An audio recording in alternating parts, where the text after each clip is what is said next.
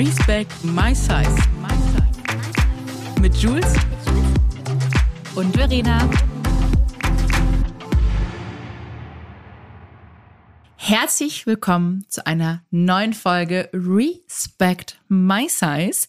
Ihr wisst ja, wie gewöhnlich sitzt die liebe Jules mir gegenüber. Sie sitzt auch heute mir wieder gegenüber, virtuell am Laptop. Aber wir haben heute Hallöchen. auch noch eine ganz wunderbare, tolle, inspirierende Frau bei uns im Podcast äh, als Gästin. Und das ist die liebe Eileen. Hallo, liebe Eileen.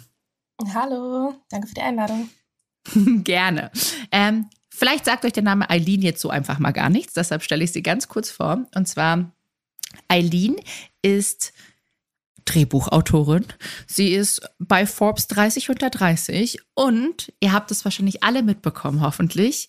Mhm. Du hast quasi das Drehbuch geschrieben für Hübsches Gesicht, die. Serie für RTL Plus. Und ähm, ich muss sagen, geil, Hammer, richtig, richtig gut. Und ja, es ist schön, dass du da bist. Ach, du bist auch noch Stand-up-Comedian. Sorry, habe ich fast vergessen. Also, hallo liebe Eileen, schön, dass du da bist. Und ja, wenn du willst, sag doch noch mal selber ein paar Worte so über dich. Ja, vielen Dank äh, für die Introduction. Also Stand-Up-Comedian bin ich echt nur aus Spaß, so nebenbei, weil das ein schöner Ausgleich ist ähm, zu meiner Tätigkeit als Autorin. Äh, weil, wie viele wissen wahrscheinlich, äh, es dauert lange zu schreiben, wenn man jetzt eine Serie oder einen Film entwickelt. Und äh, Stand-up ist so die Instant Gratification, die man dann eben hat, wenn man dann mal schnell auf die Bühne kann und was ausprobieren kann. Genau, das ist quasi dieser Ausgleich, den ich habe. Ähm, ja, ich bin 29 Jahre alt, komme eigentlich aus dem Saarland, lebe aber seit über elf Jahren in München und habe dort an der Bayerischen Akademie für Fernsehen eine Ausbildung zur Fernsehjournalistin gemacht und dann ein Diplom in Produktion und Medienwirtschaft an der Filmhochschule. Geil. Hammer. Richtig, richtig gut. Voll schön. Wollte ich sagen, mit, also mit dem, mit hier Wohnort, äh, Auswahl, München hast du eh schon mal komplette Landung. München ist einfach schön. Das darf, muss, kann man sagen. Aber auch Hamburg. Ich liebe auch Hamburg. Das Saarland kenne ich tatsächlich gar nicht äh, so gut. Aber vielleicht ist es auch ein Fehler. Vielleicht sollte ich da auch mal öfters hinfahren. Vielleicht mal, ja. Es gibt ein tolles Filmfestival im Januar. Das heißt Max Ophels. Da ist auch viel ähm, ja, viel Filmnachwuchs im Januar immer. Das, das kann ich sehr empfehlen. Da hat auch vieles für mich angefangen. Da habe ich die ersten Filmstudierenden kennengelernt, die mich auch motiviert haben, mich zu bewerben. Also falls jemand Interesse hat, Filmfestival Max Ophüls Preis in Saarbrücken ist super cool. Hm, spannend. Direkt Insider News hier. Richtig cool. Mega. Richtig, richtig cool.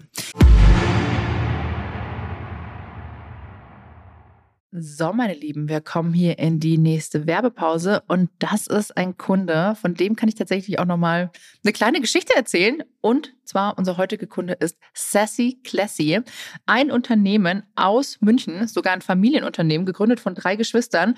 Und glaubt es mir oder nicht, ich saß vor Jahren, ich glaube, das ist acht Jahre her, saßen wow. Sophia und ich schon bei denen auf der Couch in München, bei denen zu Hause und haben äh, über dieses Unternehmen gesprochen. Da wow. war Sassy Classy noch gerade gegründet. Wie gesagt, nagelt mich jetzt nicht auf die Zeit fest, aber es ist schon super lange her. Und ich glaube, ihr kennt Sassy Classy wahrscheinlich auch alle für diese super bekannte Oversize-Bluse, diese Musselin-Bluse. Und ich glaube, die gibt es auch in super vielen verschiedenen Farben, ne? Ich bin gerade nochmal durch den Shop gegangen. Also die, wirklich die ganze Farbpalette dabei, würde ich sagen. Ich habe mich auf jeden Fall schon in einige Modelle verliebt und ich kann euch auf jeden Fall sagen, schaut da unbedingt mal vorbei. Der Blitzversand da habt ihr die Sachen einfach schon in ein bis drei Tagen bei euch, ohne Plastik. Und wir haben auch was Schönes für euch, und zwar ein Code. Mit Respect 20 gibt es 20% auf alle nicht reduzierten Artikel. Der Sale ist natürlich ausgeschlossen, also schaut da auf jeden Fall mal vorbei. Es gibt super coole Styles. Neben der Bluse hat Sassy Classy nämlich noch über 1200 verschiedene Artikel, sodass für wirklich jede Frau bei Sassy Classy etwas Schönes dabei ist. Wie schön. Finde ich voll toll. Ich glaube, ich brauche die Bluse auch noch. Habt ihr jetzt bei so vielen anderen schon gesehen? Ich auch. Liebe Eileen, ich meine, wir haben jetzt, ich habe es ja gerade schon mal angekündigt, du hast ja das Drehbuch geschrieben für Hübsches Gesicht. Und darf ich mal, also ich hoffe, also ich hoffe, unsere ZuhörerInnen haben die Serie schon geschaut. Ich bin so, bin selber noch nicht ganz fertig. Ich bin jetzt, glaube ich, bei Hälfte vierte Folge, weil ich war jetzt auf dem Kreuzfahrtschiff und konnte mir es nicht anschauen, weil RTL Plus da einfach nicht funktioniert. Und ich habe aber die ersten, ja, ich würde sagen, die ersten zehn Minuten gesehen und war erstmal schon so, wow. Und dann kam so ein krasser Plot-Twist, weil ich dachte eigentlich, es geht nochmal so in eine andere Richtung ganz kurz. und ja, ich muss sagen, also ich kämpfe an äh, vielen Stellen jedes Mal wieder ähm, mit den Tränen. Und dann bin ich wieder mal richtig sauer und würde am liebsten alles in die Ecke schmeißen. Und äh, muss ganz ehrlich sagen, erlebe tatsächlich so ein kleines Flashback an meine Jugend. Ähm, ganz extrem. Und wenn ich jetzt darüber so spreche, ich kriege gerade schon wieder Tränen in den Augen, was echt krass ist. Ähm, weil du, glaube ich, mit diesem Drehbuch äh, wirklich sehr viele Leute abholst und sehr viele Sachen ansprichst, die, womit wir mehrgewichtigen Menschen einfach tagtäglich zu tun haben. Und das einfach so krass ist. Also ich hoffe, ich ist okay, wenn ich das jetzt sage. So äh, am Anfang schon der Anfang, so erste Szene, Restaurant, Toilettenbesuch. Ähm, dieses mit dem Stuhlrücken, Gläserrücken. Und jetzt war das ja, die Szene war ein Restaurant, wo mehr Platz ist. Ähm, aber nur von mein, ein kleiner Exkurs von mir. Ich war mal in München in einem ganz kleinen Sushi-Lokal im Tal. Und das war wirklich so winzig. Und ich konnte, also die Tische waren so eng beieinander und ich war damals echt, ich sag mal, viel, viel schlanker, ne? Und ich konnte einfach nicht, ich hätte es keine Chance aufzustehen. Ne? Also ich war zu meiner Mutter, ich so, Mama, du musst bitte da hinten sitzen. Ich kann hier nicht sitzen. Weil ich hätte, glaube ich, sonst mit meinem Hintern, jetzt bin ich sehr groß, ich hätte, glaube ich, den ganzen Nachbarntisch abgeräumt und den von uns auch, weil die Tische so eng aneinander standen. Und ähm, klar, jetzt haben viele wahrscheinlich diese eben hübsches Gesicht noch nicht gesehen. Schaut es euch unbedingt an. Aber das sind so krass. Ähm, wenn man darüber nachdenkt. Ich habe das gerade vor, übrigens auch, ich saß gerade nach dem Sport noch nach, auf dem Kaffee mit meinem Trainer und äh, anderen Leuten, die trainiert haben woanders und habe denen von dieser Szene erzählt. Und die waren so, wow, echt? Und ich so, ja. Und meinte so, ja, aber ich mache das so unterbewusst auch für jeden. Und ich so, ja, aber vielleicht denkst du anders, aber du nimmst es als mehrgewichtiger Mensch komplett anders wieder wahr. Und wenn du drüber nachdenkst, ist es halt einfach schon krass. Und da meine die eine, das habe ich auch schon überlegt, auch die Leute, die dann im Bus sitzen und so immer zur Seite gehen und sich so wegdrücken, so, bitte berühre mich nicht mit deinem Hintern. Das ist eigentlich echt krass.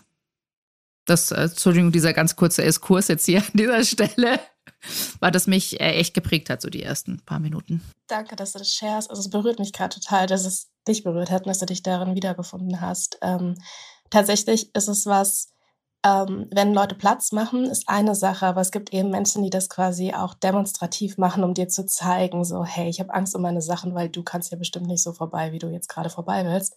Ähm, von daher, es macht immer einen Unterschied, wie man jemanden Platz macht. Das äh, finde ich ganz wichtig zu sagen. Ähm, und ja, es berührt mich total, weil äh, der Grund, wieso ich hübsches Gesicht überhaupt geschrieben habe, war eben auch, dass RTL Plus ähm, eine Ausschreibung gestartet hatte und gesagt hat, es gibt nur eine Vorgabe wir suchen Young Adult Stoffe. Und ich war zur Zeit der Ausschreibung 28 und habe mir gesagt, ähm, was ist vor zehn Jahren, als ich 18 war, quasi eine Serie gewesen, die ich mir gewünscht hätte, die ich bis heute nicht hatte.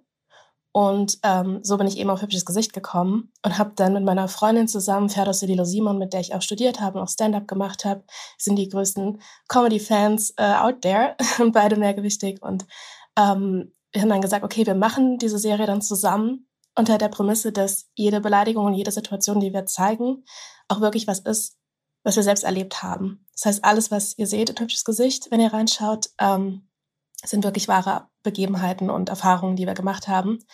Und äh, deswegen berührt es mich jetzt so, wenn ich mit mehrgewichtigen Menschen darüber spreche, die sagen, hey, ja, ich fühle mich gesehen. Oh nein, ich wollte nicht so. Oh Gott, gleich mal zum Wein gebracht, tut mir so leid. Ähm, und wenn ich dann mit Leuten darüber gesprochen habe, die nicht mehr gewichtig waren, schon im Sorry, sorry, so ich spreche ab. Und heulen. Tut mir so leid. Nein, wir sind dir so dankbar, weil du einfach so den Kern getroffen hast ne, und äh, so aus unserer Seele sprichst. Und das hat, also als ich die Serie, ich hatte ja das größte Glück, dass äh, ich durfte ja auch Teil sein, da können wir gleich noch drüber sprechen.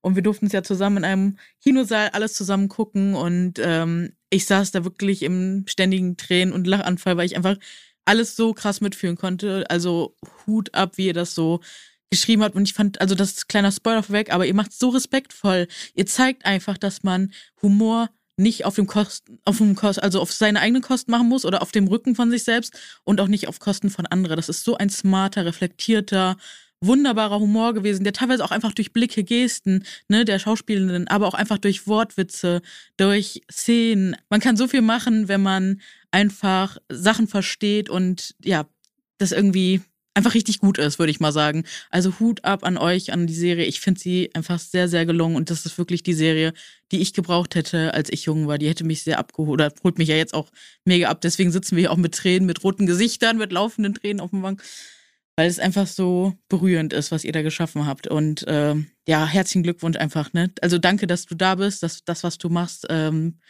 ist einfach so Hammer. Und vielleicht leiten wir kurz über, wie wir uns kennengelernt haben, weil das war auch wir saßen nämlich schon einmal mit Tränen. Oder ich auf jeden Fall mit Tränen vor Eileen. Und zwar war das so, ähm, ich habe so einen kleinen News-Ticker zum Thema Plus Size bei Google eingestellt, Google Alerts.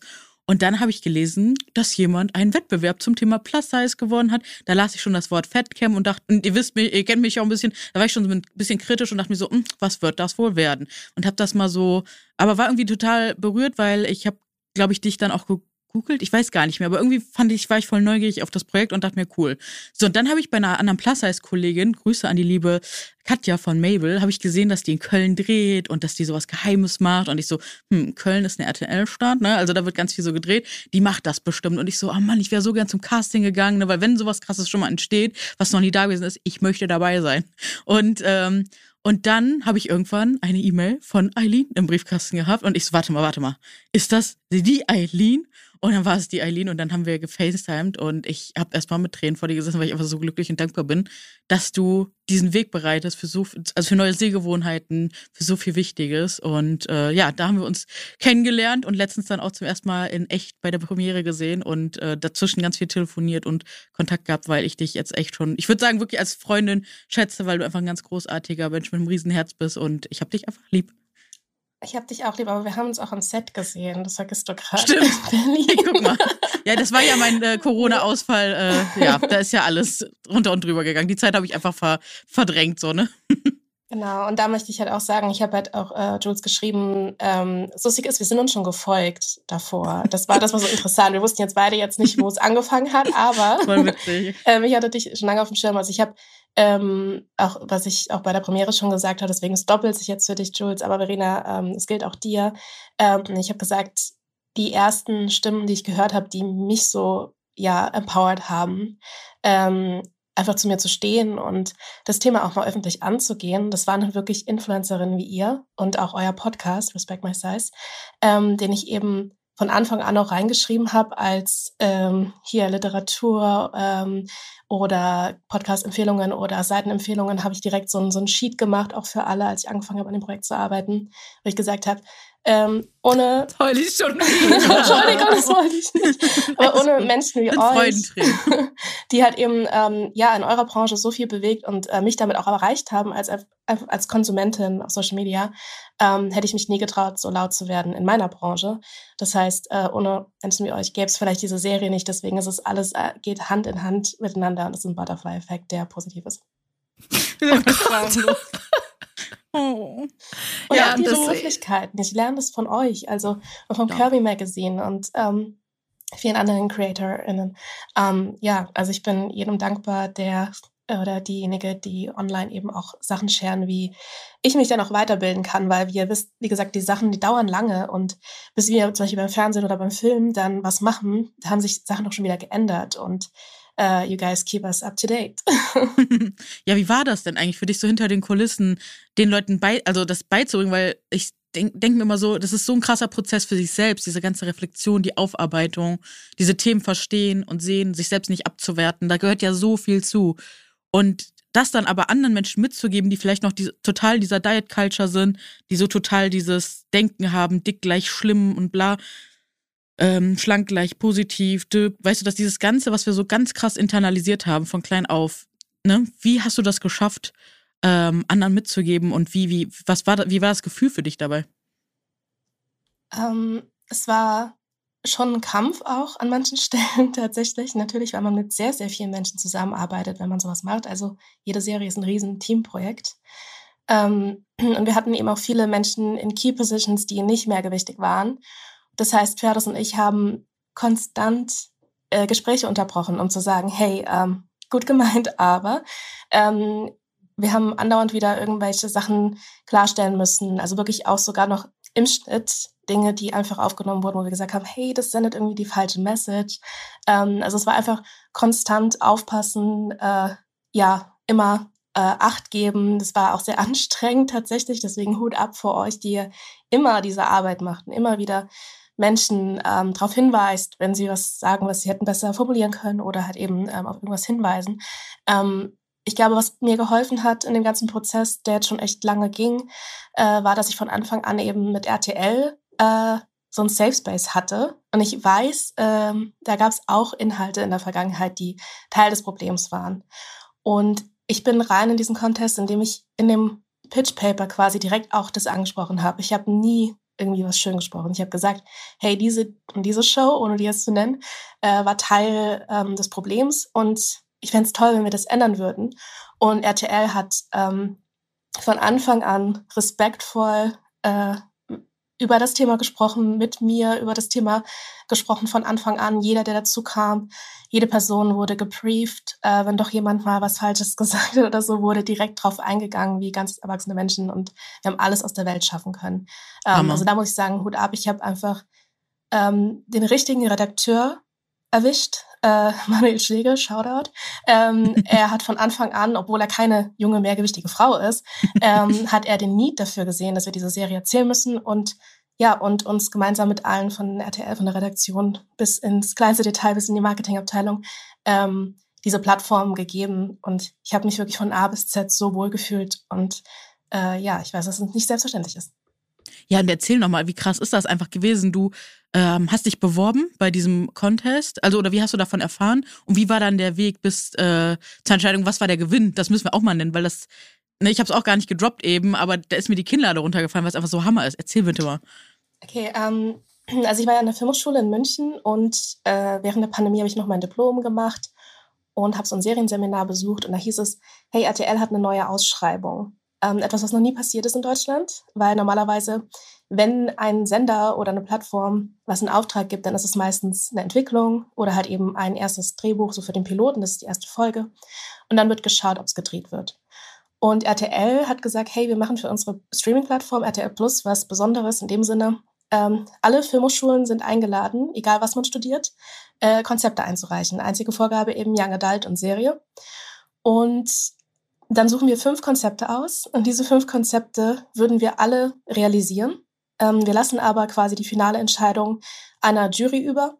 Und diese Jury sind 40 äh, BranchenvertreterInnen, die von Regie über Produktion, also SchauspielerInnen, es waren so viele verschiedene Menschen, ähm, die schon was erreicht haben in der Branche, was auch sehr aufregend war, tatsächlich. Ähm, äh, und diese 40 Menschen lassen wir in Brandenburg aufeinandertreffen mit den FinalistInnen und ja, wir haben ein Wochenende in Brandenburg verbracht mit der RTL-Redaktion. Und ja, du wurdest dann ausgewählt, ne? Ich wurde ausgewählt. Äh, völlig crazy. Und dann, äh, genau, durften wir pitchen. Oder mussten wir pitchen vor 40 Leuten, was sehr aufregend war. Und diese 40 VertreterInnen durften dann abstimmen. Und mein Projekt wurde es dann. Und der Gewinn war einfach ein Straight-to-Serious-Order, was wie gesagt komplett neu war in Deutschland. Äh, ohne dass ein Buch geschrieben war, habe ich die Zusage bekommen, dass sie eine ganze Staffel realisieren werden. Und dafür gab es äh, 700.000 Euro Produktionsbudget. Das wow. ist, Eileen, was du geschafft hast hier gerade, ne?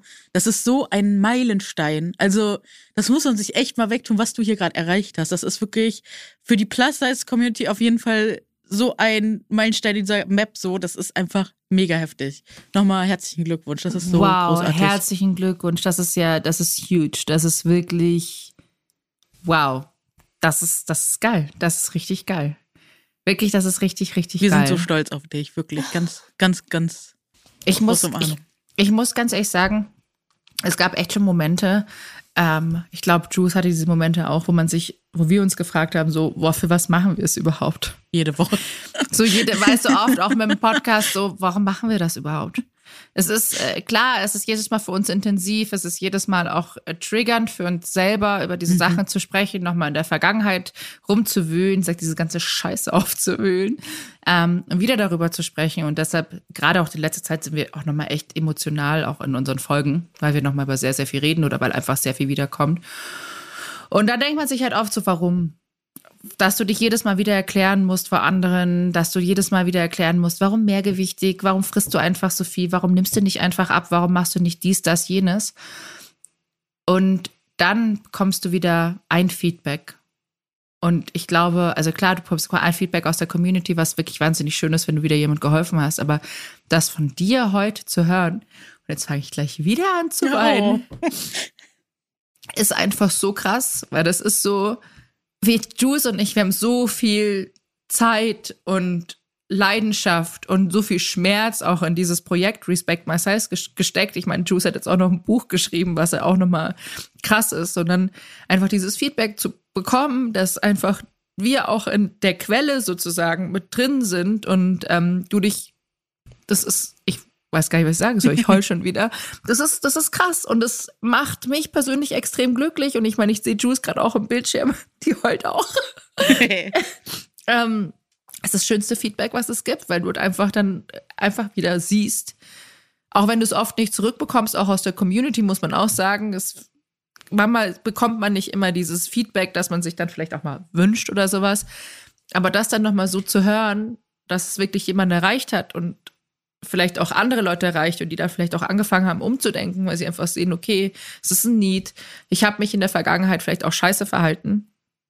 Ähm, und das dann dass es dann appreciated wird, finde ich einfach gut. Und jetzt hast du diese wundervolle Serie geschrieben und ich hoffe, dass wirklich so viele Leute diese Serie oh, ja. sehen. Ich hoffe, dass RTL die auch nochmal irgendwie ins normale Fernsehen ja. nochmal ausstrahlt, zu Primetime am besten, Auf dass alle Leute Fall. das sehen. Mit einer Ansage von dir noch davor, Eileen. Das wie ja. schön wäre das, so eine Vox-Stimme noch davor. Also an das liebe Vox-Team, mit dem ich ja auch schon arbeiten durfte. Bitte, bitte, bitte macht das möglich. Und ähm, spreadet die Message. Wirklich, es ist so wichtig. Das ist so eine wertvolle Serie. Am liebsten würde ich noch, dass die in andere Sprachen übersetzt wird, weil die einfach so, so wichtig ist. Aber sag mal, Eileen, ähm, du hast ja vorher gesagt, dir war es wichtig, dass diese ganzen Szenarien, die auch einfach ähm, natürlich im hübsches Gesicht dargestellt werden, die Aussagen, dass das alles schon mal persönliche Erlebnisse waren von euch. Ähm, gibt es denn also ich hoffe, das ist jetzt nicht zu persönlich, wenn ich das so frage, so hat Gigi ähm, irgendein Charakter von euch beiden quasi? Oh ja, sehr. ja? ja. Seid ihr beide quasi Gigi oder bist mehr du Gigi oder? Ich würde sagen, mehr ich, auch äh, weil Ferdus ist jetzt nicht immer mehrgewichtig auch gewesen. Also ich habe da schon auch viel gerade zu der Altersgruppe quasi beigetragen in der, in der Serie, äh, wie da meine Erfahrungen waren auch. Ähm, also ich würde sagen, es ist von uns beiden viel drin und besonders auch der Humor. Also Ferdas ist einer der witzigsten Menschen, die ich kenne und äh, sie hat so viel, äh, ja, so viel Credit verdient an dieser Serie. Und ähm, ich muss sie kennenlernen. Unbedingt, unbedingt. I'll so, make it ja, so. die, die, ist jetzt in Berlin, also jetzt haben wir wirklich Deutschland abgedeckt. Ah, okay. ähm, oh, wow. genau, aber ich würde sagen, also ähm, Gigi ist unfassbar viel äh, Eileen auch tatsächlich und äh, ich kriege auch die lustigsten Nachrichten von Menschen, die mich mein Leben lang schon kennen, die schreiben, ich höre dich in dem Satz, wow, ich höre dich da. Und es ist halt so lustig, weil ich kann es halt einfach auch nicht verstecken. Also ich hätte gar nicht sagen müssen, dass viele Dinge autobiografisch sind, weil äh, Leute, die mich kennen, das eh wissen. Aber die, die Darstellerin, äh, die Lara Aline Siem, ist auch noch ähm, Halbtürkin, was ich auch bin. Und das war halt ein besonders lustiger Zufall. Und äh, ich glaube, wir, ja, wir haben auch viele Parallelen. Ich ja, hätte sie jetzt tatsächlich, ich hätte sie auch an, ja, äh, Shoutout an die Lara noch, ne? Genau, die ist, die seht ihr auch im, im Film wunderschön, ne? Hat man sie gesehen schon. Da fand ich die Szene auch schon so krass berührend. Und äh, ja, sie jetzt da als Hauptdarstellerin zu sehen, sie macht das ganz wundervoll. Und ich habe ihr auch schon gesagt, so, ey, die Lara, ich hätte dich auch vor zehn Jahren schon gebraucht. Und sie so ganz kühl, ja, da gab's mich halt noch nicht. Ich so, ich weiß. sie ist einfach so geil. Sie ist eiskalt, sie ist so cool. sie ist einfach mega. Also ich finde sie großartig. Und die hat auch einen mega Hammer-Style, ne? Also unbedingt ja. vorbeischauen und folgen. Die, also ich bin mir sicher, die macht noch ganz tolle, weitere ganz tolle Serien und Filme. Auf jeden Fall. Sag mal, gibt's denn irgend, hast du denn noch weiter geplant, was jetzt so nach hübsches Gesicht kommt? Geht's da vielleicht noch weiter? Ist da irgendwas in Planung? Kann man da was spoilern? Also, Hübsches Gesicht war als Miniserie konzipiert. Ich werde jetzt auch schon viel gefragt, ob es da weitergeht. Ähm, aber von Anfang an habe ich eben gesagt, ich will, dass diese Serie einmal passiert. Und dann ähm, hoffe ich, dass ich in Zukunft, weil ich ja Drehbuchautorin generell bin und nicht einfach jetzt für das Thema Drehbuchautorin geworden bin, ähm, dass ich in Zukunft Drehbücher schreiben kann, wo ich nicht explizit benennen muss, dass jemand mehrgewichtig ist, sondern dass es von Anfang an eben äh, klar ist, wenn mich jetzt jemand auch als Autorin engagiert, dass ich mich da schon ein bisschen äh, ja auch im Castingprozess äh, bemerkbar machen werde, um ja zu helfen, dass einfach eben auch Schauspielerinnen, die mehrgewichtig sind, äh, auch mal im Maincast sind, ohne dass es sich um dieses Thema dreht. Das ist auch einer der größten Kritikpunkte, die ich jetzt gerade bekomme in Nachrichten. Also ich bin keine, kein öffentliches Profil oder so, aber ich kriege viele Nachrichten von Menschen, die ich auch gar nicht kenne. Und ich freue mich total über den Austausch ähm, größter Kritikpunkt ist echt immer, wieso musste es um das Thema gehen? Und, ähm, und ich, ich stimme dazu, aber für mich war es so, die Serien, die sich um das Thema drehen, sind oft eben diese, jemand hat kein Selbstbewusstsein und muss erst in dieses Selbstbewusstsein reingelangen. Und ich habe halt so gesagt, was ist mit den Leuten, die, so wie ich, eben ihr Leben lang mehrgewichtig sind und halt ein Selbstbewusstsein haben und es erst erschüttert wird durch diese eine Person, äh, die sich eben entpuppt als jemand, der doch nicht so ganz fein damit ist, äh, mit dem, wie man aussieht. Also das war für mich der Twist. Und dieses, dass es halt eben auch nicht darum geht, dass man am Ende ähm, eine selbstbewusste Protagonistin hat, äh, die da reingewachsen ist über die Serie, sondern dass es wirklich um dieses Zwischenmenschliche, diese kleinen Punkte geht und äh, wie man damit umgeht, wenn doch jemand ein anderes Gesicht hat, als man dachte. Und es das ist mega, das ist so wertvoll. Und ich fand den Satz, äh, als wir da im Kino waren und äh, wir das alle zusammen geschaut haben, auch so, da hast du mich auch sehr zu Tränen gerührt, äh, als du gesagt hast, so, das ist eine Serie wirklich von mehrgewichtigen Menschen für mehrgewichtige Menschen. Und ne, wie du es gerade auch schon gesagt hast, du möchtest einfach, dass das jetzt einmal steht und danach möchtest du dich einfach, ne, dass das einfach mit einfließt, dass es sowas nicht mehr braucht. Und das ist einfach so wertvoll und wichtig. Und da hast du echt oder ihr alle habt da auf jeden Fall so einen guten Punkt gemacht, auch alle Schauspielenden, ne? Auch beim Castingprozess, ne? Du hast da auch so viel Wert drauf gelegt, dass einfach viele Gesichter da eine Chance bekommen, die vorher einfach noch nicht, ähm, genau, du hast da wirklich ja auch ne, im Castingprozess den also wirklich den Leuten klar gemacht so hey wir können nur äh, Leute nee also woher sollen die Leute kommen ne, wenn, wenn man denen keine Chance in der Ausbildung gibt, etc. Und da kann ich nur wieder an meine Geschichte zurückreflektieren, als ich Moderatorin werden wollte mit einer Kleidergröße 40, 42, wurde mir eiskalt gesagt, du kannst es nicht machen, du wirst keinen Job bekommen, lass es lieber, investier das Geld nicht so. Und jetzt wundern wir uns, dass diese ganzen Sitze praktisch nicht besetzt sind, so. Ja, also da, da nochmal wirklich auch an alle Casterinnen und Caster, ähm, guckt wirklich auch, dass ihr intern eure Sehgewohnheiten verändert. Guckt, dass ihr euren Feed diversifiziert und nicht nur in Richtung äh, unterschiedliche Körperstaturen, auch in Richtung Behinderung ähm, etc. etc. Da gibt es so viel zu sehen und äh, zu beachten. Hast du da vielleicht auch noch einen Wunsch, äh, was du dir da wünschst, weil du warst ja noch enger in einem beteiligt, was dir aufgefallen ist? Ja, also normalerweise als Autorin ist man nicht in diesen Prozessen mhm. beteiligt und ich habe auch hier mich ein bisschen reinbringen müssen, ähm, um das mal ganz offen zu sagen. Ähm, aber ich glaube, wir sollten uns mehr einmischen, besonders wenn es Themen sind, von denen andere Positions dann im Team vielleicht nicht so viel Ahnung haben wie man selbst. Sollte man das vielleicht von Anfang an auch vertraglich festlegen. Das ist so ein Learning, was ich mitgenommen habe. Mhm. Ähm, ich mache halt nicht nur Stoffe mit Haltung, sage ich dazu auch. Also ich mache auch Sachen, die wirklich nur unterhalten. Ähm, und da kann ich das als Autorin auch gerne dann abgeben. Und dann gebe ich das Buch ab und dann ist es ganz normal. Aber gerade bei der Serie ist es wichtig, dass ich mich nochmal eingeschaltet habe und ähm, hoffe einfach, ja, dass das wie du gerade gesagt hast, dass es in verschiedene Richtungen einfach ein ähm, ja, progressives Verhalten auch im Castingprozess geben wird, aber auch behind the scenes. Ähm, man muss einfach dazu sagen, wenn man sich auch teilweise eben Produktionsfirmen ansieht, ähm, viele Menschen haben halt überhaupt nicht die Erfahrungen äh, von den Stories, die sie dann erzählen wollen. Und so passiert eben dieses Phänomen von Menschen reden über etwas anstatt mit dem Betroffenen. Und äh, ja, und da mache ich mich als ne, Halbtürkin auch ähm, nicht christlich aufgewachsen und das, also diese ganzen Details, die mich sonst noch so umgeben in meinem Leben, äh, das sind viele, viele Punkte, die ich eben erlebt habe in der Branche, die gar nicht so selbstverständlich sind, dass man äh, da offen drüber reden kann oder sagen kann, hey, hört lieber mir jetzt mal gerade zu, weil ihr wisst nicht, was ihr da gerade macht. Und oder auch zu sagen, danke für die Anfrage, ähm, aber ich bin nicht euer Diversity Hire, also ganz oft kriege ich Anfragen, hey, wir brauchen eine, eine Frau, die sich mit dem Islam auskennt. Ähm, oder wir brauchen generell eine Frau im Team. Also so Anfragen kriege ich tatsächlich und das ist super beleidigend eigentlich, weil ich möchte natürlich Chancen bekommen, aber ich will nicht die Chance nur bekommen, weil jemand sagt, hey, wir brauchen dich für die Quote, sondern ähm, wir glauben an dein Talent und schätzen deine Meinung zu dem Thema. Mhm. Ja. Also ja, ich glaube, da gibt es noch einiges zu tun. Ja. Die Quote erfüllen ist leider ganz oft. Das sehen wir ja auch, also Juice und ich in unserem mhm. Business. Also egal, mhm. ob es ein Event ist, dass man dann immer noch eine dicke Person mhm, aber nur einlädt. eine. Aber nur eine. Zwei vielleicht auch noch ganz gut. Äh, vielleicht haben wir dann noch ein paar BP, äh, BPOC, was, äh, aber das ist dann so mh, hm, einfach ein bisschen was für die Quote tun. Das passiert ja leider ganz, ganz oft.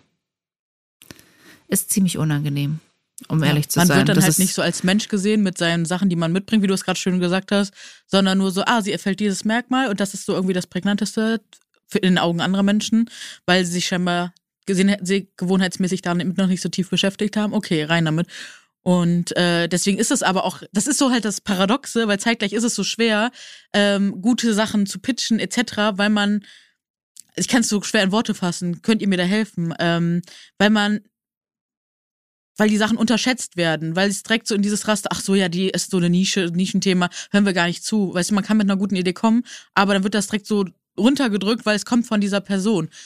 Also es, ja, ich kriege ja, weil du, Ja, weil man halt automatisch denkt, dass man dass man minderwertig ist. Irgendwie weißt, ja, ich meine, ne? also leider ist es, wenn man es mal so ganz hart ausspricht, hast du diese, diesen mhm. Minderwert ja oft mit dabei und dann bist du Bias, halt ne? also diese, diese die Vorurteile einfach, dass ja, man Vorurteile. Ne, faul und undiszipliniert, mhm. ne, respect my size, einfach so, ne, reverse respect my size und dagegen muss man halt immer ankämpfen, das ist es ja und deswegen ist es halt so schwierig. Dann kämpfst du dagegen an, aber dann willst du halt nicht die Position äh, und, und diese Quote füllen, sondern du willst für das gesehen werden, was du bist. Und ich glaube, da kommen wir in den nächsten Jahren bestimmt schon hin. Aber es dauert halt noch und so lange müssen wir halt gucken. Aber deswegen auch Hut ab, Aline das ist halt immer wieder, und das sehen ganz viele Menschen nicht, weil wir von Chancengleichheit sprechen. Wir alle haben ja die gleiche Chance, wenn wir uns nur anstrengen. Habe ich früher auch geplappert, diese Kacke. Sage ich jetzt mal, ich bin jetzt mal hart, ja. Aber ganz ehrlich, wie viel Care-Arbeit, kostenlose Care-Arbeit, Aufklärungsarbeit wir machen müssen. Und dass das von uns immer verlangt wird, dass wir immer die wissen, immer die, die wach sind, respektvoll sind. Wir dürfen uns nie beschweren, weil, ne, das ist so das und das geht immer mit und das finde ich so krass und das sieht man aber nicht. Und aber unsere Arbeit misst man aber an genau den Maßstäben und vielleicht können wir gar nicht, wir geben ja schon 200 Prozent, weil wir on top all diese Arbeit dazu machen und dann können wir vielleicht nicht noch die 1000 Prozent geben, äh, die es dann vielleicht bräuchte, um mega viral zu gehen oder whatever teilweise. Wisst ihr, was ich meine? Ja. Das ist voll schwierig. Das auch in Worte 100%. zu fassen, aber ich hoffe, ihr habt es grob verstanden. Nee, 100 Prozent. Ich habe auch den größten Sorry. Respekt vor euch. Ähm, ihr gebt ja auch so viele Interviews und müsst ja auch immer äh, vor der Kamera sein. Ich habe ähm, mich nimmt schon ein Interview, was irgendwie seltsam ausgefadet ist, total mit dann für ein paar Tage. Ich habe äh, jetzt gerade die Tage ein Interview gegeben, das war super cool. Und dann endete die Journalistin aber damit, dass sie sich zurückgelehnt hat und gesagt hat, ich bin begeistert von Ihnen. Ähm, ich habe jetzt erwartet, dass hier ein Opfer kommt, die ihre Geschichte erzählt hat, aber Sie sagen ja Ja zum Leben. Und ich saß nur da und dachte so, Moment, so, ja, natürlich sage ich Ja zum Leben, so, ne, ich bin, ich bin dick, aber ich bin nicht on Life Support. Also, das war wirklich, das hat mich echt beschäftigt. So, was hat sie erwartet? Und, und dann so, hey, war ja doch ein nettes Gespräch. Und ich so, hä, was? Aber Eileen, das ist doch genau der Punkt. Also ich meine, wir haben schon etliche Interviews. Also ich habe zum Beispiel schon wahnsinnig viel gedreht mit dem Fernsehen, mit irgendwelchen Produktionsfirmen. Ja. Und dann wurde es im Endeffekt nicht ausgestrahlt, ja. ähm, weil da das Drama gefehlt hat. Das mhm. hat dieser Opfer- und Leidensweg gefehlt, mhm. dass sie die ganze Zeit, die wollten mich heulend vor der Kamera mhm. einsitzen haben. Und äh, es ging nicht. Und jetzt hatte ich ja vor kurzem, wurde ja auch äh, was ausgestrahlt auf RTL. Da ging es ja auch um das Thema Körper und da war ja auch RTL bei mir zu Hause und hat mich wirklich den ganzen Tag begleitet. Und es ist eine sehr, sehr schöne Reportage geworden. Ich wünschte, sie wäre früher im Fernsehen gekommen, also nicht ab 10, ab 20, 22.30 Uhr, glaube ich, war es, sondern wirklich noch früher, dass die Leute das sehen. Ähm, weil es auch wirklich schön geschnitten war. Also es war jetzt nicht so geschnitten, dass man sich denkt, upsie, sondern es war, es war gut geschnitten, es war wahnsinnig schön, es hat aber dennoch viele erreicht und ich habe viele Nachrichten bekommen und viele haben sich bedankt und gesagt, wow, toll. Ähm, da tut sich was, es tut sich was. Aber wie genau, gesagt, nicht jede Produktionsfirma ist so. Die sagen, mhm. nee, können wir nicht einreichen, weil es fehlt dieses, es fehlt die Opferrolle. Die Opferrolle, die wir egal wo haben, bei jeder Serie, wie, weiß ich nicht, Germany's Next Topmodel, ähm, hier, wie ist nochmal, was, wie hieß früher, wie heißt jetzt The Biggest Loser, wie heißt das jetzt? Leichter Leben. Leichter Leben. Schau, habe ich schon wieder vergessen und verdrängt, weil mhm, ich. Ja, verständlich. So, ich finde es so kacke, sorry. ja, ist halt so. Äh, aber das ist auch so. Es baut sich halt alles nur darauf aus, dass du die Leidensgeschichten der Menschen ja. erzählst und wie schlecht und wie schlimm und du brauchst immer Drama, Drama. klar, weil die Leute wollen auch irgendwie immer ein Drama. Ich meine, wenn ich Trash-TV anschaue und es gibt kein Trash-TV-Drama, dann bin ich vielleicht auch ein bisschen enttäuscht, wenn du bei Sommerhaus der Stars, wenn da wieder nichts passiert. Weißt du, was ich meine? Letztendlich sagt Aber man, muss das Drama immer auf Diet Culture sein, so, ne? Weil es geht immer nur um dieses Schlankwerden, Scheitern, whatever. Aber wir als dicke Person, wir wären ja gern vielleicht auch mal im Trash-TV. Aber wer castet einen denn? Keiner, weil alle wissen, wie schlimm die Kommentare darunter wären, weil wir wissen, was für ein Hass diese Menschen ausgesetzt werden. Und da möchte ich gerade auch nochmal zum Thema Produktion äh, sagen, äh, vielleicht habt ihr dieses Experiment gesehen, was ich auf der Straße mal gemacht habe, mit diesem Pappaufsteller, habe mich auf die Straße gestellt, mitten in Hamburg. Und äh, da hat der Reporter Leute einfach auf der Straße gefragt, ja, beschreiben Sie diese Frau. Äh, und dann bin ich rausgekommen aus der Ecke und habe gesagt, hello, hier bin ich. Und der sagt mir das nochmal ins Gesicht. Und das hat auch ein Jahr gelegen. Und ich musste so rumkämpfen, dass das gesendet wurde. In der Zwischenzeit ist der Redakteur, der ganz großartig wäre, der ist so mit, also, boah, es gibt Menschen hinter den Kulissen, denen danke ich einfach von Herzen. So viele tolle Journalisten und Journalistinnen auch und Redaktionsteams, die auch Respect My Size so nach vorne gebracht haben durch ihre wertvolle Arbeit. Und ähm, und der ist dann leider in der Zwischenzeit auch gegangen. Und da musste ich trotzdem immer weiter dranbleiben, dranbleiben. Aber ich hatte, wie du schon auch sagst, Beiträge, da bin ich nach Berlin gefahren, die sind nie ausgestrahlt worden, nie. Weil ich denen die Fragen anders beantwortet habe, als sie damit gerechnet haben. So, da wurde ich gefragt, ja, was magst du denn an deinem Körper, was magst du nicht? Ich so, warum dreht sich hier gerade um diese Frage? Warum reden wir darüber? Stell, stellst du diese Frage einem Mann? 100 Prozent hast du diese Frage noch nie einem Mann gestellt. Zack, das, also respektvoll habe ich es gesagt, ne? Und äh, Interview wurde nicht gesendet. Und genau das, was du gerade beschreibst, Aline, das habe ich so oft gehabt. Das sind so vorurteilsbehaftete Fragen teilweise schon gewesen. Die würden schlanke Menschen nie gestellt bekommen. Und das sind immer wieder so Messerstiche, die sehen andere Menschen nicht. Und die meinen das auch nicht böse. Das, da bin ich mir zwei Milliarden Prozent sicher, dass ganz viele das nicht das ist einfach aus ihrer Unwissenheit geschuldet. Aber die verletzen so hart. Und deswegen, glaube ich, können ganz viele Menschen auch so Diskriminierungserfahrungen so strukturelle Diskriminierungserfahrungen einfach nicht so in der Tiefe nachfühlen. Und wenn wir darüber reden, ich würde mir einfach wünschen, dass uns einfach viel mehr geglaubt würde, dass uns, ne, was wir erzählen, einfach nur geglaubt wird und mitgefühlt wird und ja, auch das dann verändert wird, ne? Aber das kann ich mir so gut vorstellen, dass das einfach so heftig war dieser Prozess, deswegen auch Hut ab. Und ja, ich kann das, also ich kenne das auch, dass ich mich solche Sachen dann teilweise noch verfolgen. Oh Gott, wie wird das denn jetzt dargestellt, wenn die Person mich schon durch diesen Blickwinkel überhaupt erst sieht, ne? Eileen, ich habe noch eine Frage zum Thema hübsches Gesicht. Ich hoffe, das ist okay. Sag mal, ähm, ich, weiß, ich weiß jetzt nicht, ob, das man, ob man das wie ein Spoiler dann nennen kann. Magst du, also es interessiert mich einfach, was ist für dich persönlich die schlimmste und die schönste Szene ähm, in der Serie? Hey, das ist schwierig. Ähm, ich hatte eher eine schönste Folge, also die mir auch am mhm. meisten Spaß gemacht hat zu schreiben. Äh, das war Episode 3. Ähm, in den Games habe ich einfach so viel Spaß gehabt mit Ferdos und muss dazu sagen, wie wir die Bücher geschrieben haben, das ist am Ende auch nicht ganz das, was geworden ist weil natürlich eine Regie am Set auch nochmal entscheidet, wenn es irgendwie Zeitnot gibt, was runterfällt. Und das sind meistens die Jokes. Also Ferdas und ich sind eigentlich, wir lieben silly Jokes auch teilweise. Und, ähm, liebe ich. So flach, desto besser. ja, und wir, wir sind halt wirklich so sehr hardcore, was das angeht. Also, dass wir viele Gags drin haben, die jetzt auch leider rausgeflogen sind aus verschiedenen Gründen.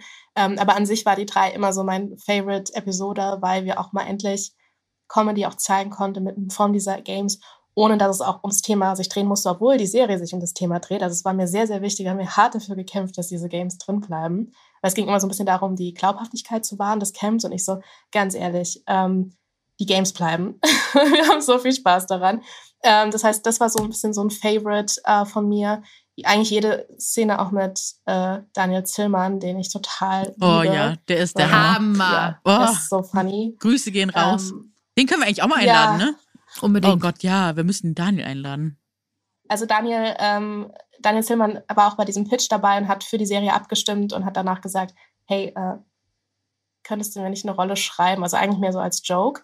Ähm, und dann bin ich nach Hause gefahren und habe gedacht, es gibt keine Rolle für Daniel, aber wieso gibt es keine Rolle für Daniel? Und dann äh, habe ich einfach eine Rolle geschrieben, auch mit ihm im Kopf und dachte so, er war so funny auch an dem Wochenende. Und wir haben halt versucht, mit Benny ihm auch so ein bisschen gerecht zu werden, also seinem Humor, weil er eben auch also eiskalt ist Voll. in dieser Machtkampf mit äh, Gigi war dann auch so funny in der Serie, dass wir es total geliebt haben. Also es sind auch Geil. so Lieblingsszenen von mir. Ähm, die, die ich am schlimmsten fand, war tatsächlich die Arztszene, die wir auch, ähm, also das sind wirklich alles Kommentare, die ich von Ärzten gehört habe, also explizit jetzt Ärztin ja. aus meinem Leben. Ja. Ähm, ich habe ganz tolle äh, Ärzte und Ärztinnen ähm, mein, in meinem Leben. Mein Opa war Arzt. Also es ist wirklich kein Ärzte-Bashing, sondern äh, in dem Fall wirklich, das war mir eine Genugtuung, das mal reinzubringen, damit Leute wissen, wieso ich immer Angst habe, wenn ich irgendwo zum ersten Mal bin. Feel you. Ähm, Feel oder mit manchen Sachen auch tatsächlich echt ausharre, weil ich denke so, ah, das ist wirklich so schlimm. Mhm. Und dann äh, mich eben versuche zu schützen vor solchen Kommentaren, was man nicht machen sollte, weil ähm, ja, das, Ja. das führt dazu, dass man teilweise mal nicht auf sich acht gibt oder so, man einfach nur Angst hat vor dem, vor den Worten, die Mhm. kommen. Also auch das mit dem Ultraschall und Röntgen und so. Das ist genau so ein Szenario, was mir passiert. Und deswegen Mir war das für mich die same mit dem Ultraschall. Ja, ganz ja, schlimm, ja. ganz Man schlimm. kann nichts sehen. Halt einfach den Schnabel, mach Nee. deine Arbeit. Ja, ganz kurz, ich glaube, Jules weiß es ja. Ich hatte ja eine Rippenfellentzündung. Und ich weiß nicht, ob ihr das schon mal hattet. Ihr, ihr kann, man kann nicht mehr atmen. Also Ja. es ist wirklich so, Mhm. so. Und ich konnte nicht mehr atmen. Und ich war dann hier im Krankenhaus ähm, in der Notaufnahme. Und ich saß da sieben Stunden. Boah. Hatte krasse Schmerzen, mit alles wehgetan. Ich konnte nicht mehr atmen und war dann eh schon so scheiße, was ist mit mir? Und dann hat er zu mir gesagt, äh, ich simuliere. Wow.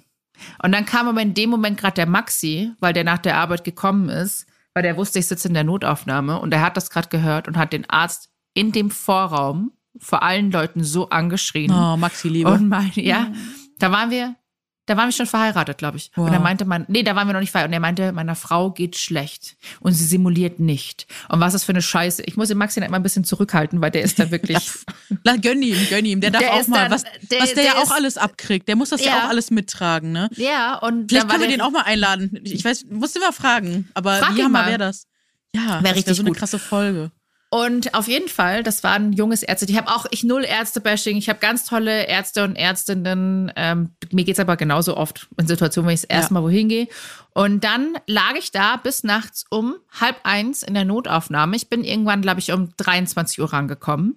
Und dann meinte jetzt mir, ja, ich war da vor dem Ultraschall und dann hieß es, "Mm, kann nichts sehen, weil ja, muss ich nicht aussprechen. Ähm, er sieht nichts, er sieht nichts. Und dann haben sie gesagt, nee, sie haben eine Gastritis. Und ich so, ich kann nicht atmen. Ich habe Schmerzen unterhalb meiner Rippe.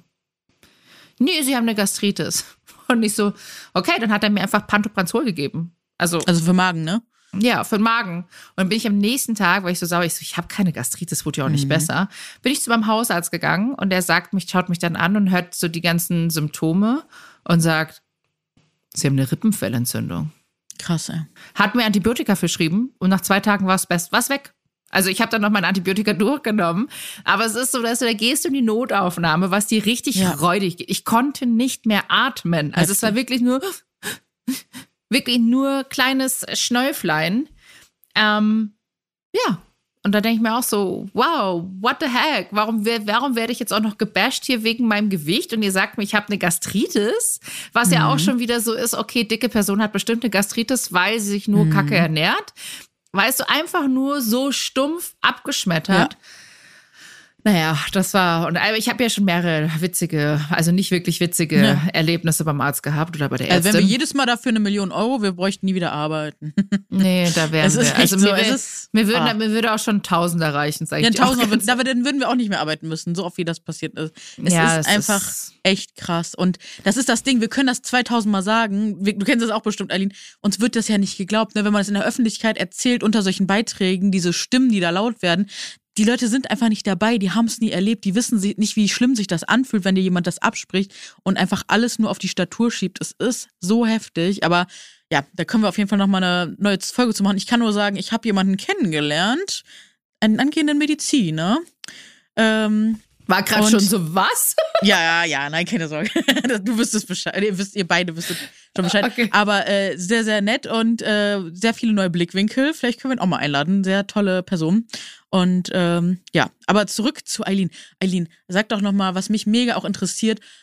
Mm, also, weil ich, als ich dich getroffen habe, da war mein lieber Freund Basti auch dabei und ich weiß, dass du in uns einfach direkt so einen Funken entzündet hast. Das habe ich ganz selten, aber das war einfach so, also weil man einfach merkt, was du für eine Leidenschaft hast und du einfach auch möchtest, dass, also du bist null Gatekeeper, du bist so hier, mach auch, mach auch.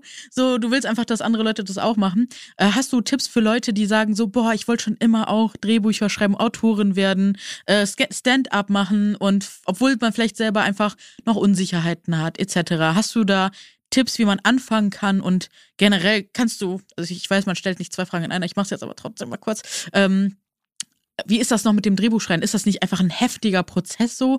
Wie, also klar, du hast studiert, aber wie macht man das? Okay, die zweite Frage ist sehr groß, deswegen fange ich ja, mit der ersten an. Entschuldigung. Ist okay. Ähm, ja, ist eines meiner Lieblingsthemen tatsächlich. Äh, wie du sagst, es gibt so viele Gatekeeper bei der Branche. Was sind Gatekeeper? Gatekeeper sind Menschen, die ähm, es reingeschafft haben, also nehmen wir egal welche Branche, die haben es reingeschafft, die haben eine Karriere in dem Bereich und äh, vergessen dabei, dass man hinter sich die Tür aufhalten sollte und anderen Menschen auch die Chance geben sollte, die man selbst bekommen hat. Oder vielleicht sogar noch bessere.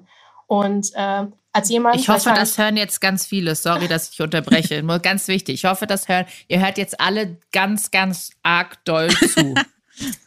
Ja, und ähm, ich kann nur sagen, von, von mir, ähm, ich komme aus einem ganz kleinen Ort und da gab es überhaupt kein, also da gab es nicht mal ein Kino. Und ich kannte niemanden in der Film- und Fernsehbranche. Ich kannte niemanden, der irgendwie, keine Ahnung, berühmt war oder irgendwas. Ich hatte also wirklich gar keinen Vorteil, äh, um in diese Branche reinzukommen. Es war auch völlig random, dass ich mich dafür interessiert habe, eben auch durch dieses Festival hier in der Heimat.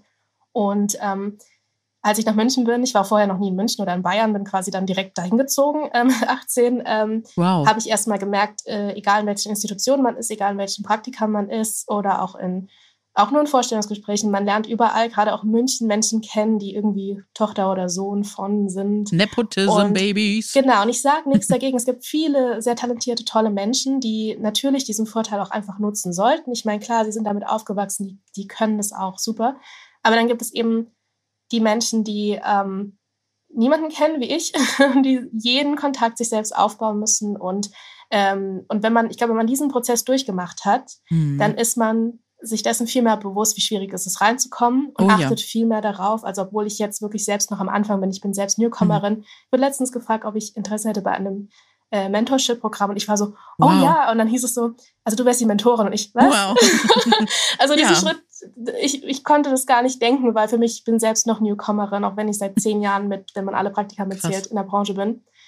Ähm, genau, also long story short, es ist super wichtig, dass man nie vergisst, wie man selbst angefangen hat und dran denkt, egal in welchem Step man ist, man kann auch der nächsten Person schon helfen, auch wenn man noch nicht irgendwie Chef von einer Firma ist oder eben schon sehr bekannte Autorin. Man kann immer irgendwie weiterhelfen. Zum Beispiel, wenn ich Anfragen bekomme für Stoffe, die nicht zu mir passen, dann sage ich, hey, vielen Dank, passt nicht, weil. Aber hier sind, äh, ich habe momentan eine Liste von zehn Namen, die ich immer wieder, wenn es passt, äh, einfach schicke. Und ich spreche vorher mit den Leuten, Datenschutz in Deutschland, ne? ich spreche immer mit den Leuten, darf ich deine Kontaktdaten weitergeben?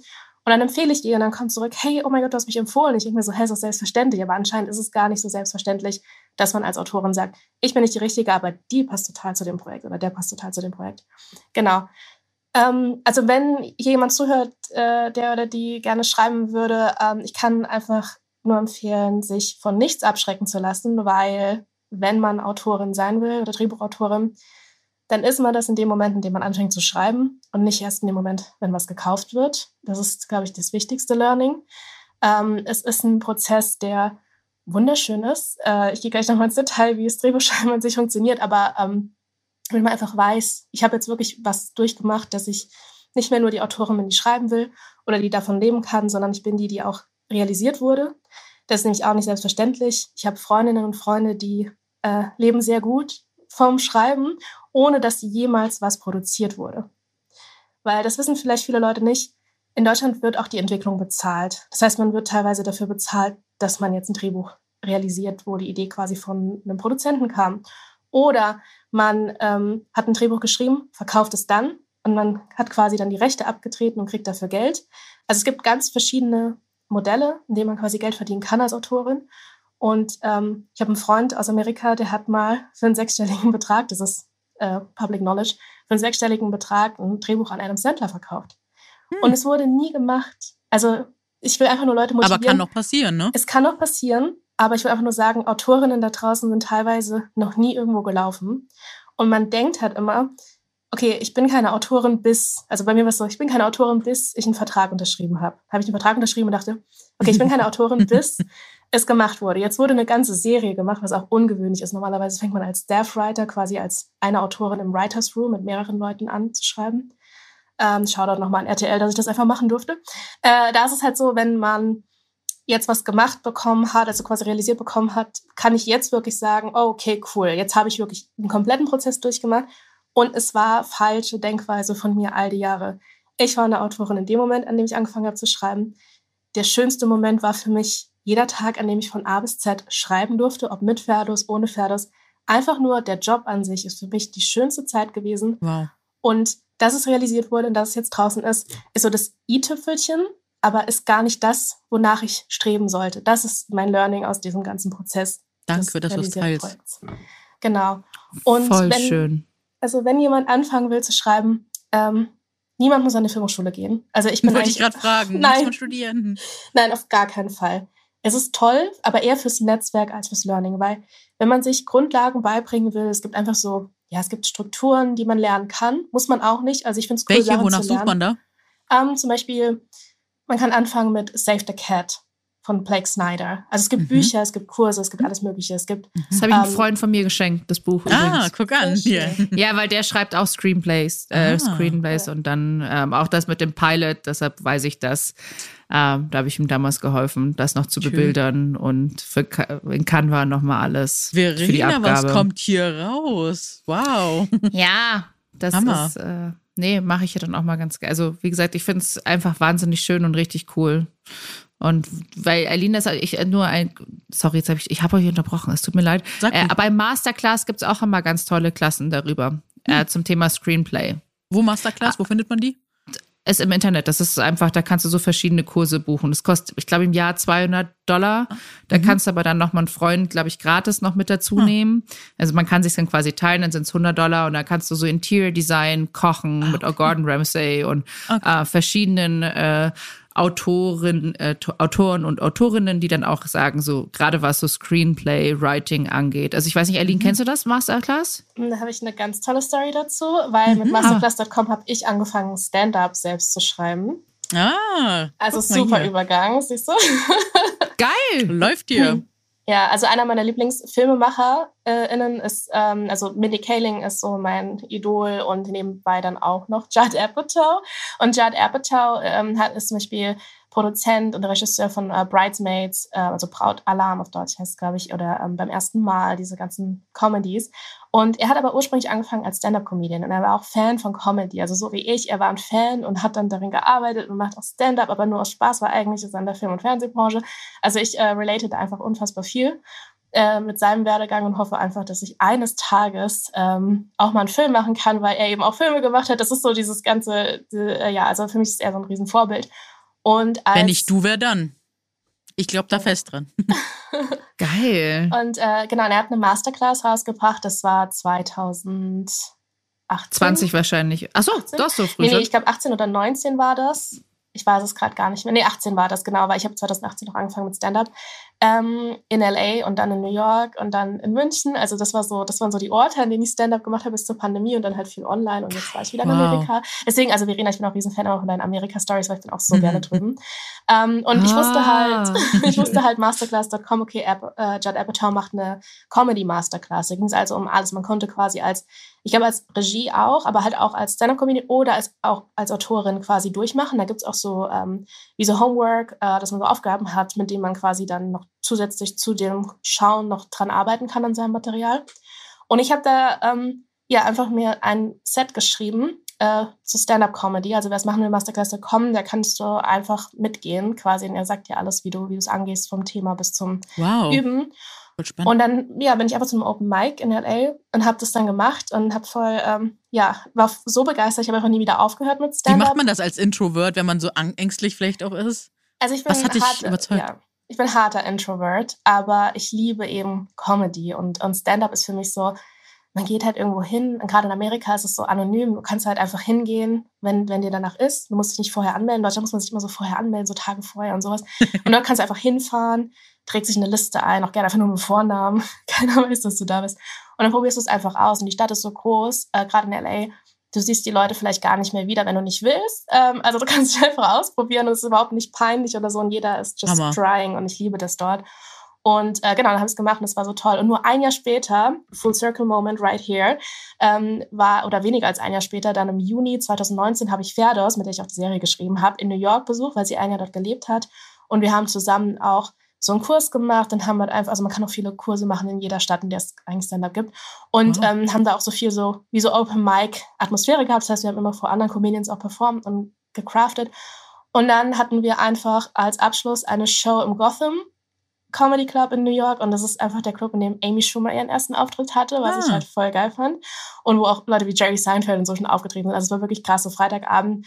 Ähm, ich habe eins meiner persönlichsten Sets ever gemacht. Ich hatte gerade so eine Zahnprothese drin, weil ich habe vorne meinen Zahn verloren, die Hälfte meiner Lippe. Und das hat mich echt beschäftigt, dass ich es immer so rausnehmen musste, bis ich mein Implantat bekommen habe. Und dann habe ich gedacht, komm, machst du jetzt ein Set darüber. Und dann habe ich einfach ein Set gemacht, wo ich gesagt habe, ja, wenn ich nachts unterwegs bin und Angst bekomme oder so, ziehe ich einfach meinen Zahn aus. Und habe ich das auf der Bühne gemacht, mich so umgedreht und gesagt, dann so, hi handsome. Ähm, ich fahre jetzt auch nachts Subway. Also das war mein ganzes Stick damals. das war so mein Set gewesen. Ähm, genau, und das habe ich halt gemacht. Und das war Freitagabend. Und dann war so Sonntag und wir haben nicht gewusst, was wir machen sollten. Sie hat gesagt, hey, du musst mal einen Comedy Seller, das ist eins der, einer der legendärsten Clubs der Welt. Und ähm, ich habe gesagt, hey, da ist die Freundin von Amy Schumer. Und ich war so riesen Amy Schumer-Phase da damals. Äh, lass uns da hingehen. Und dann war es ausverkauft. Und wir so, shit, was machen wir denn jetzt? Äh, und sie meinte, hey, da gibt's noch so, ein, so eine Bar oder ein Café. Ähm, das ist Olive Tree, das ist direkt quasi über ähm, Comedy Cellar. Und da hängen immer die Comedians ab. Und ich kannte es aus Shows wie Crashing auf HBO. Ähm, dass es halt auch ganz oft in den Serien und Filmen ist, die ich so liebe. Und ich so, okay, auf jeden Fall. So, wir gehen dahin. Und dann sind wir da reingegangen und ich bin mega kurzsichtig. Also ich sehe wirklich nichts von weitem. Ist alles schummrig, ich liebe es, so ein bisschen Bouquet-Effekt und so. Und, ähm, und wir sind halt in dieses Café reingegangen. Und Hi, handsome. und, und, und, wir sind einfach so nach hinten gegangen, so wirklich so weit nach hinten. War nichts los, gar nichts los. Und in der letzten Ecke ist ein Mann, der so an seinem Set geschrieben hat. Und Ferdo setzt sich so hin, dass ich so irgendwie nach hinten gucke. Und ich dachte so, wow, ich liebe den Vibe von, dem, von diesem Place so sehr. Ähm, ich bilde mir gerade sogar ein, dass das Judd Apatow ist. Und Ferdos dreht sich um und sagt, Dude, es ist Judd Apatow. Und dann bin ich einfach hingegangen, was auch völlig crazy war. Ich war so aufgeregt und, ähm, und habe einfach nur gesagt, hey, ich wollte sie nicht stören, aber ich habe ihre Masterclass gemacht und deswegen mache ich Stand-up und bin sogar deshalb quasi in New York. Und dann ist er von sich aus aufgestanden, hat mir von sich aus die Hand gegeben und mit mir gequatscht und sich echt Zeit genommen und war so unsicher und hat so gesagt, oh, kennen mich Leute in Deutschland? Und ich so, ja, also Filmstudenten auf jeden Fall oh. und ähm, Studentinnen, aber ja, und hat gefragt, er hat gesagt, ah, ich habe das Gefühl, es war so okay, die Masterclass. Es war so down to earth. Ähm, man sagt ja oft, never meet your hero oder so, weil Heroes manchmal nicht so Hast sind. du mir auch in der Mail geschrieben. Genau, und ich war so, oh mein Gott, aber er ist so toll. Also es, Gott sei Dank habe ich ihn getroffen. Und dann hat er mich gefragt, so, um, ähm, will you pursue it? Also wirst du es verfolgen? Comedy, als ich erzählte von meinem, von meinem Auftritt, hat er auch gefragt, so, hey, haben die gelacht? Und die haben bei mir sogar geklatscht. Und, und ich konnte das halt so stolz erzählen. Und dann hat er gesagt, wirst du es verfolgen? Und ich habe gesagt, ja, im Schreiben auch. Und äh, ja, wenn man das einmal seinem Idol sagt, dass man jetzt Comedy-Skripte schreibt, dann muss man das auch machen, weil sonst hat man ihn angelogen. Und jetzt, zwei Jahre später, habe ich meine eigene Serie und bin mega stolz. Hast du ihm das wow. geschrieben über Instagram oder so? Nee, das, also der ist wirklich so ein Celebrity. Ähm, Egal, schreib ihm das bitte mal. Schick ihm mal den Link zur Serie. Schreib ihm das. Glaub, schreib ihm das. Do it. Bitte, bitte, bitte. Aber man kann nicht einfach so Judd Apatow schreiben. Bitte, doch. Mach doch, klar. Der Andere Leute schreiben einfach den Backstreet Boys. Ja, und Slide wenn er jetzt vielleicht weiter. Also ich muss sagen, ich war auch in einem Talk mit Shonda Rhimes oh. ähm, bei DAF. Richtig geil. Die war mit mir in meinem Flight im Talk. Ähm, und das ist auch eine krasse Persönlichkeit. Mhm. Und dann mhm. haben wir uns bevor, vor dem Talk und nach dem Talk haben wir auch gesprochen und sie hat von ihren Kindern erzählt und von Ferien und tralala.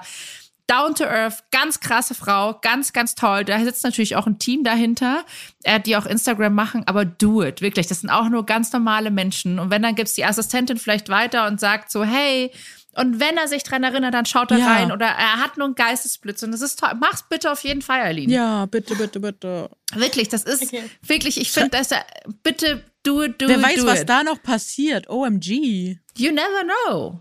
Und jetzt Full mal Circle. ganz Guck mal, wir drehen den Full Circle jetzt noch ein Stück weiter und alle sind jetzt dabei. ja, und in einem und Jahr jetzt- sprechen wir wieder und dann, wer weiß, was dann passiert. Aber sag mal, Eileen, ich habe jetzt noch echt eine Frage, weil ich ziehe ja krass meinen Hut vor dir. Ich liebe ja die USA und so. Und ähm, ich habe ja, also ich finde es krass, dass du wirklich dann in LA sagst, so bam, Open Mic als Deutsche. Die Amerikaner haben ja nochmal einen ganz anderen Humor als wir. Und dann auch noch auf einer anderen Sprache so witzig zu sein. Darf, darf ich fragen, äh, ist einfach Englisch so dein Ding? Bist du zweisprachig, also dreisprachig dann wahrscheinlich aufgewachsen oder how come? Äh, Ähm, das, ich finde es einfach krass beeindruckend, weil ich schäme mich immer voll, gerade in Deutsch und Englisch zu sprechen, weil die ganzen Germans dann wieder rauskommen und dann wieder judgen und sagen, ey, du hast Ja. aber einen Grammarfehler drin und eigentlich ist es so blöd und so irre. Weil letztendlich sprechen wir halt vielleicht zwei Sprachen oder drei Sprachen oder vielleicht sogar noch mehr und macht man einfach einen Fehler. Und äh, wie gesagt, ein Freund von mir sagt immer so, pff, du sprichst besser Englisch als die meisten Amerikaner. ähm, deshalb ich, aber trotzdem, ich bin einfach, ein- bin nicht so confident, to be honest. Deshalb frage ich, was ist dein Geheimnis? Kann ich was von dir lernen? Also ich habe kein Geheimnis, äh, wie man jetzt funnier in Englisch ist. Ich glaube eher, das hilft so, wenn man immer die Specials guckt. Also die werden ja auch nicht gedubbt, also nicht ähm, werden untertitelt, aber aus gutem Grund werden die nicht einfach synchronisiert, ähm, weil man der, äh, beim, bei Comedy besonders auf den Satzbau auch achten muss. Und im Englischen ist es einfacher als im Deutschen. Also ich finde, wenn ich auf Deutsch Stand-up mache, ist unfassbar schwierig und ich bin lustiger auf Englisch. Ähm, das Feedback habe ich auch schon bekommen tatsächlich. äh, von daher, ich glaube, das Englische hilft einem. Es hilft mir auch, so diese Persona anzulegen, ähm, die ich dann brauche, um mich auf der Bühne wohlzufühlen, weil ich ja eigentlich jemand bin, der, also ich bin nicht gern vor der Kamera, ich bin gern live bei Sachen, mich kann auch jemand aufnehmen, aber ich gucke es mir dann zum Beispiel nicht gerne an. Ähm, und ich glaube, das hilft halt total, wenn es eine andere Sprache ist, weil man eh dann schon so umdenkt und dann ist man halt eine andere Person auf der Bühne und das äh, spielt alles da rein. Ähm, es hilft total einfach immer, Bücher auf Englisch zu lesen und Filme und Serien und da halt einfach besser zu werden, so ganz random gesagt. Ähm, aber für mich ist es so, ich war am Anfang auch unsicher wegen meines Akzents. Ich habe immer Akzent. Ähm, ich habe auch Italienisch gelernt oder Französisch in der Schule und ich habe immer einen krassen Akzent. Aber mir haben Leute nach meinen Auftritten gesagt, dass sie mir stundenlang zuhören könnten, weil mein Akzent so unique ist und es klingt so sweet, wenn ich Englisch spreche. Und da habe ich gemerkt, hey, in so einer Stadt, wo so viele Comedians unterwegs sind, ist es doch toll, so aufzufallen, wegen einer Imperfektion, die quasi aber auch dazu beiträgt, dass man eben diesen Wiedererkennungswert hat. Und das hilft mir. Und ähm, ja, ich versuche natürlich auch ein bisschen besser zu werden immer wieder. Also ich gebe mir auch echt Mühe, ähm, meinen Wortschatz zu erweitern und an meiner Grammatik zu arbeiten. Aber ich nehme es einfach nicht so, so ernst. Ich schreibe auch Drehbücher auf Englisch und das, die schreibe ich auch direkt einfach so. Und dann gehe ich in der Revision nochmal drüber und äh, versuche da dann eben Fehler auszumerzen. Aber ich lasse mich davon nicht abhalten, dass ich nicht perfekt bin. Im Geil. Englisch. Geil. Mega. Ich habe ich hab mir jetzt so eine App nämlich runtergeladen. Kleine Empfehlung auch an dieser Stelle. Ich Mhm. finde sie bisher ganz gut. Die heißt Lura. Mhm.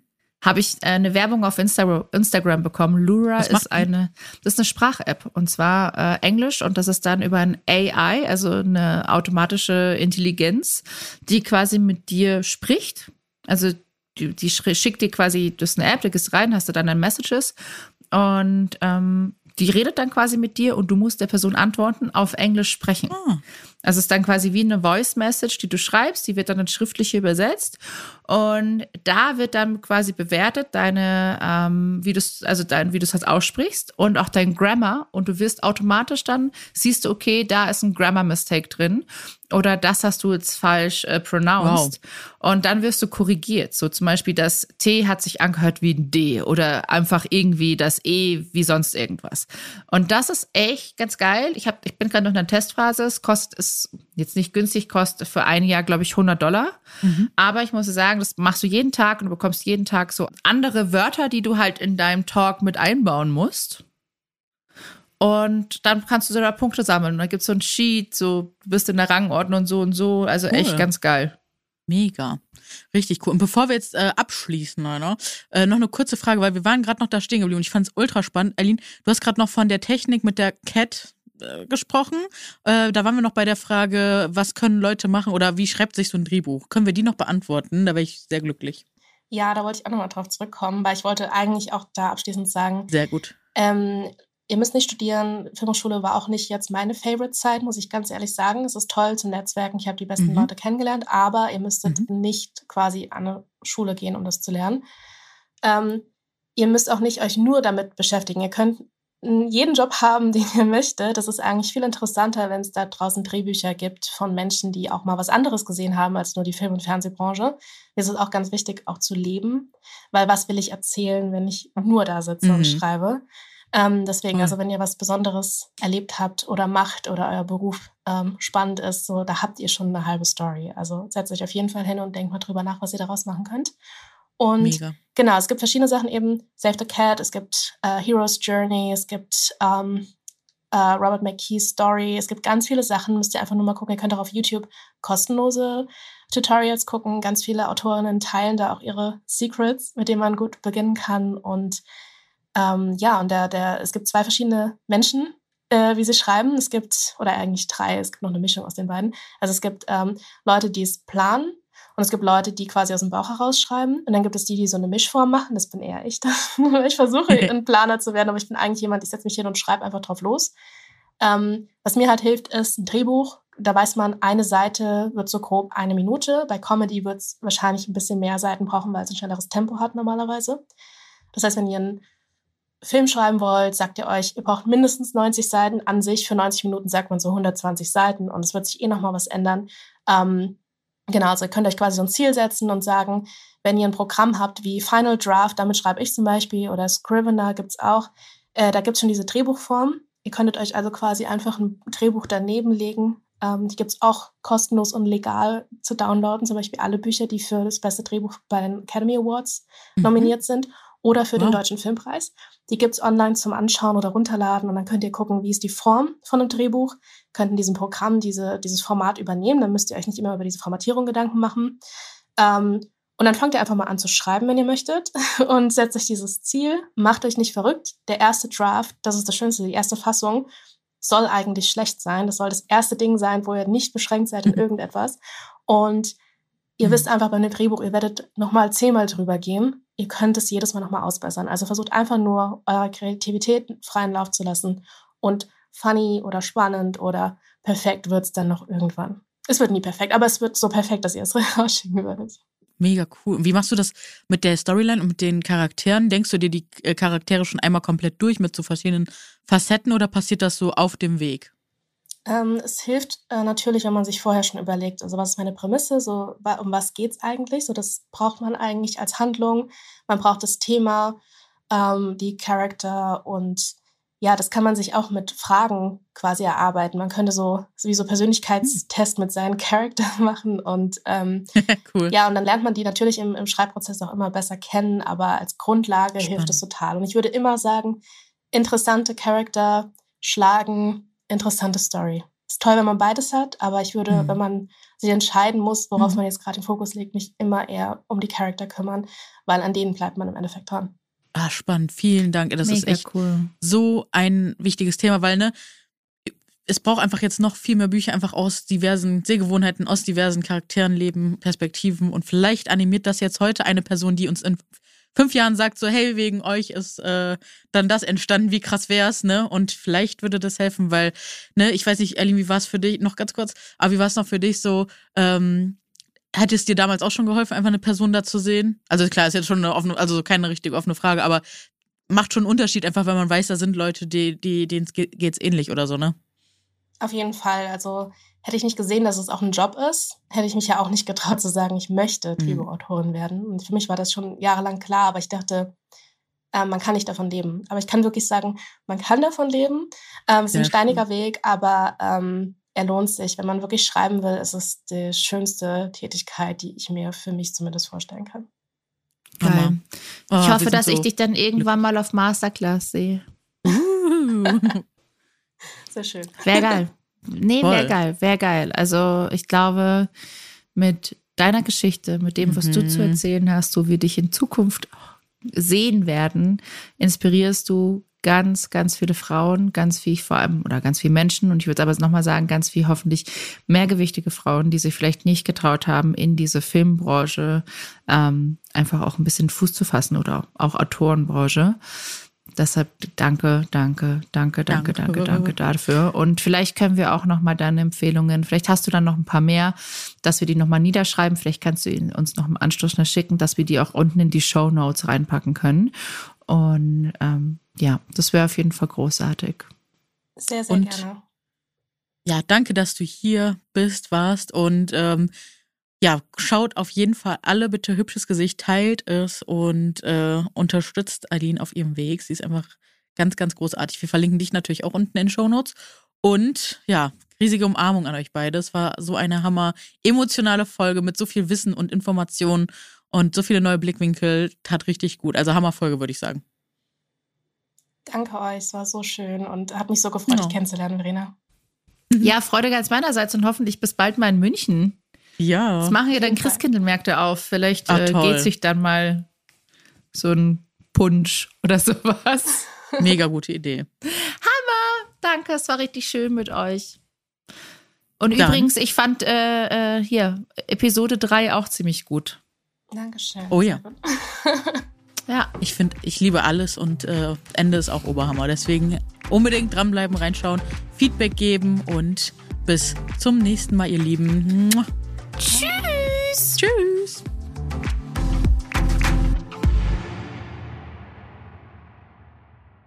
Dieser Podcast wird produziert von Podstars bei OMR.